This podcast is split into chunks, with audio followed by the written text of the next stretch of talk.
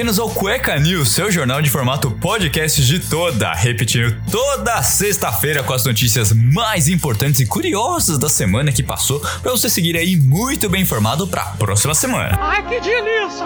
E começando mais um Cueca News dessa semana, não conseguiram pegar Jack Sparrow. O julgamento da ação mais comentada do momento chegou ao fim. O júri concordou com todas as alegações do ator e apenas uma das três apresentadas pela atriz. Amber foi condenada a pagar 10 milhões de dólares ao ex-marido e Depp terá de indenizar a ex-mulher em 2 milhões de dólares. Pegando um pouquinho o contexto aí, se você não sabe do que está acontecendo, Johnny Depp e Amber Heard se processaram mutuamente por difamação. Ele alegava que a atriz o difamou em um artigo envolvendo o abuso doméstico e ela, por sua vez, disse ter sido difamada por um antigo advogado do ator. O júri ouviu uma série de depoimentos e troca de acusações. Na versão dela, Depp teria virado um monstro pelo consumo de drogas, e na versão dele, Amber se comportava de forma violenta e movia um processo por vingança. Depp negou ter batido em Hard e disse que as alegações da ex-esposa lhe custaram tudo. Ele perdeu um papel no novo filme do Piratas do Caribe e foi substituído na franquia Animais Fantásticos. E para vocês terem ideia, o poder das redes sociais, esse julgamento será lembrado como o primeiro grande evento de tribunal e se tornar viral no TikTok. Nos Estados Unidos, o engajamento online do caso superou notícias como o da Suprema Corte e a guerra na Ucrânia. Antes do júri decidir, o público já tinha escolhido seu lado. No TikTok, o termo Justice for Amber Heard chegou a 80 milhões de visualizações. Muito, não é mesmo?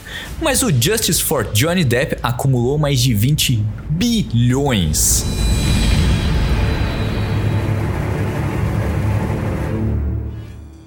Se você está gostando desse novo modelo de híbrido de home office e tal, não vai conseguir fazer isso se você trabalhar na Tesla. Porque o Elon Musk é totalmente contra. Apesar de muitos defenderem que o trabalho remoto ou híbrido vieram para ficar, o homem mais rico do mundo não concorda e não vai ampliar o seu pensamento em sua montadora. O empresário enviou um e-mail dizendo que todos os funcionários da Tesla precisam trabalhar no mínimo 40 horas por semana no escritório. Caso não concordem, o bilionário avisa: terá de se demitir. Segundo Musk, se não fosse pelo tempo que ele já viveu dentro de suas fábricas, a Tesla já teria falido há muito tempo.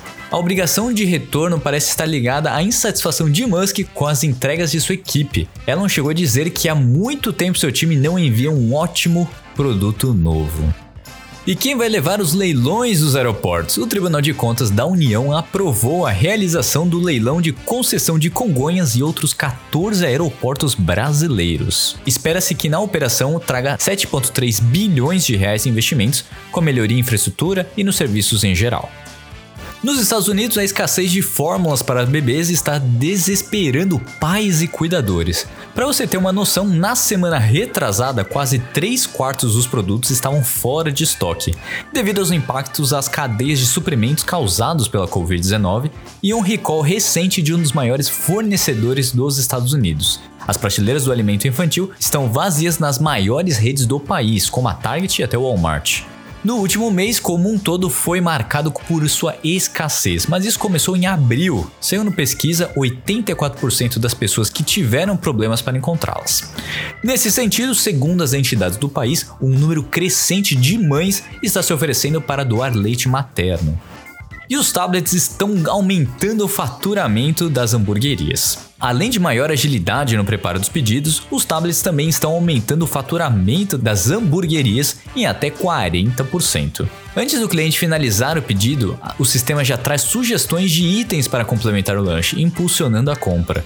Já que está pedindo um hambúrguer, por que não uma porção de batatas, ou um refrigerante, ou um sundae para completar? O estudo ainda mostrou que o uso da tecnologia permite uma redução de até 50% dos custos operacionais dos estabelecimentos. Além de ganhos extras, o tablet é capaz de gerar uma economia diária de 5% com a redução de desperdício e pedidos trocados, já que o erro humano é eliminado do processo. Para finalizar, os tablets também garantem uma economia de emissão de cardápios físicos e facilitam a vida dos garçons. Com o auxílio dos tablets, um garçom é capaz de atender 14 mesas mantendo a qualidade. E as clínicas particulares começam a aplicar a vacina contra a Covid-19. A partir dessa semana, clínicas particulares das capitais de todo o país já poderão aplicar a vacina da AstraZeneca contra a Covid-19, depois da importação de 2 milhões de doses pelo fabricante. Anteriormente, a aquisição só seria permitida se as empresas doassem pelo menos 50% ao SUS, o que na prática inviabilizou um movimento do setor privado. E quem pode vacinar? Serão oferecidas vacinas apenas para pessoas acima de 18 anos que precisam completar o esquema vacinal ou que estejam se vacinando pela primeira vez. E qual que é o valor para uma vacina que é de graça pelo SUS? O preço da venda na fábrica chega aos 151 reais, porém o consumidor final deverá pagar entre 300 e 350 reais.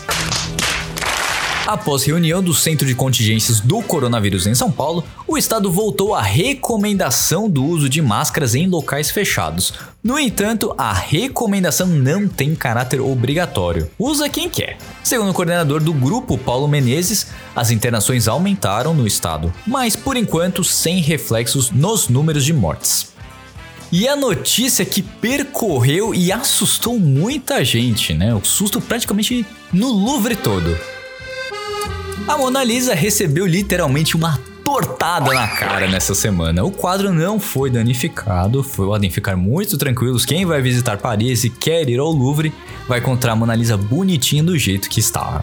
O que aconteceu? Um homem que arremessou o bolo estava de peruca e sentado em uma cadeira de rodas, mas quando foi retirado, ele saiu andando.